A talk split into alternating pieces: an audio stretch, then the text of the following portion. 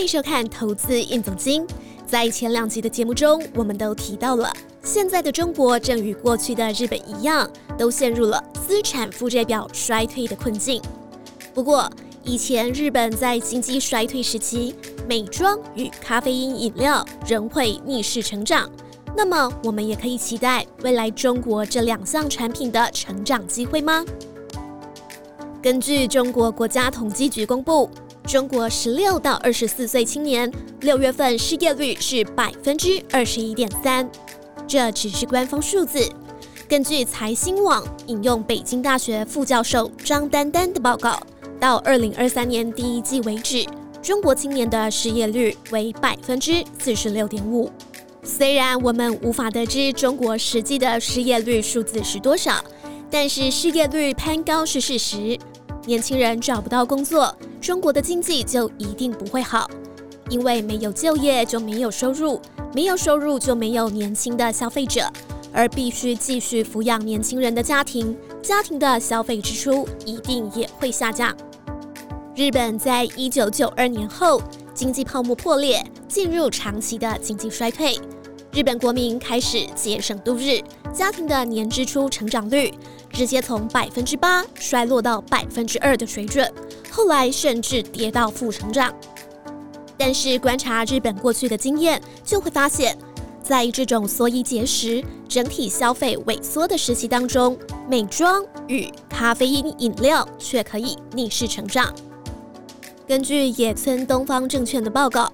日本在一九九二年到二零二二年间，传统家电像是冰箱、洗衣机、冷气、家居用品到教育支出，整体的消费成长比起最高点时下跌了百分之二十九点三。但是美妆产业，包括美容服务、化妆品，涨幅却达到了百分之四十五点九。另外，含有咖啡因的饮料，例如咖啡、茶饮、碳酸饮料等。涨幅甚至高达了百分之一百二十七。如果试着从经济结构的角度来寻找原因，日本从经济衰退时期开始，一直到现在都保持着很低的失业率。根据日本政府公布二零二二年的就业结构调查，日本女性从业率是百分之五十三点二，其中二十五到三十九岁的女性从业率更高达了百分之八十一点五。在日本社会较为要求外表仪容的风气下，这么多的女性需要工作上班，日本的美妆消费量自然也跟随着女性从业率一起升高。此外，一九九二年至二零二一年间，日本家庭的人均消费停留在七万日元左右。在消费总量不涨的过程中，想要有成长机会的产品，单价就不能太高。除了美妆品之外，就是饮料了。这并不难理解，在个人收入长期无法上涨的情况下，买杯咖啡、茶饮犒赏自己，就是消费紧缩的时期中可以带给人们的小确幸。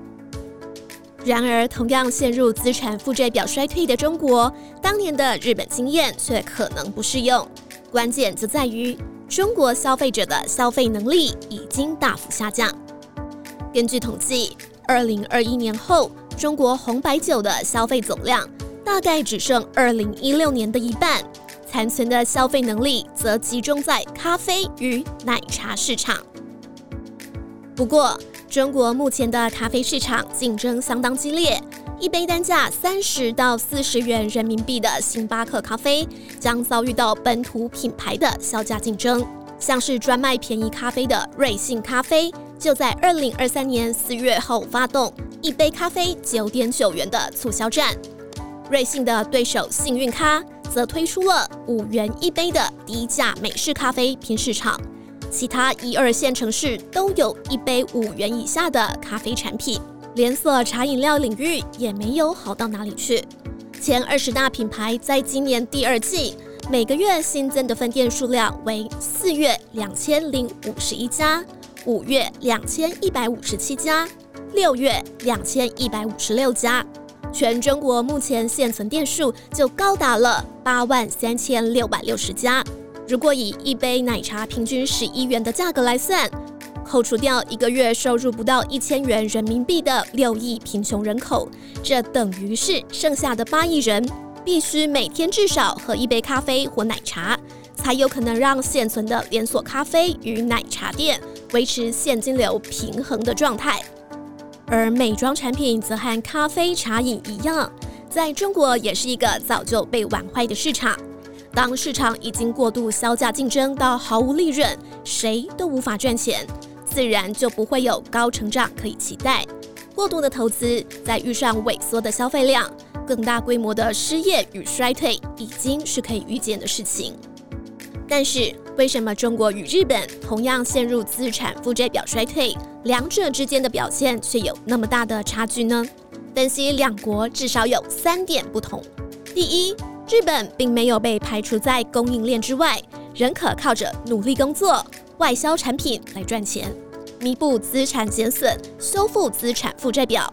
中国则正面临到供应链大量外移的困境，直接冲击到就业市场。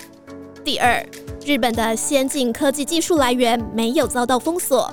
过去三十年中，日本产业仍然可以靠着新技术，逐渐转型成高科技产业的供应者。但中国想发展先进科技，却已经遭到欧美日联合封锁。第三。日本是在发生资产负债表衰退后的二十年，人口才开始减少；中国则是衰退发生的同时，人口也在减少，年轻人在失业同时还要养老，负担更重。简单来说，中国失去了外部现金流，又无法通过新科技技术让产业升级来提高生产力，人口老化的速度甚至比日本更快。或许中国的经济衰退会比日本来得更久、更深、更难爬出来吧？财团们，你认为中国的经济衰退会比日本更久、程度更严重吗？A 会，中国条件比日本差太多。B 不会，中国人民一定能再次崛起。C 别乱说，中国经济才没有衰退。留言告诉我们吧。今天的投资应总经到这边告一段落。喜欢这个节目的观众，记得帮我们按赞、订阅、加分享。我们下次见。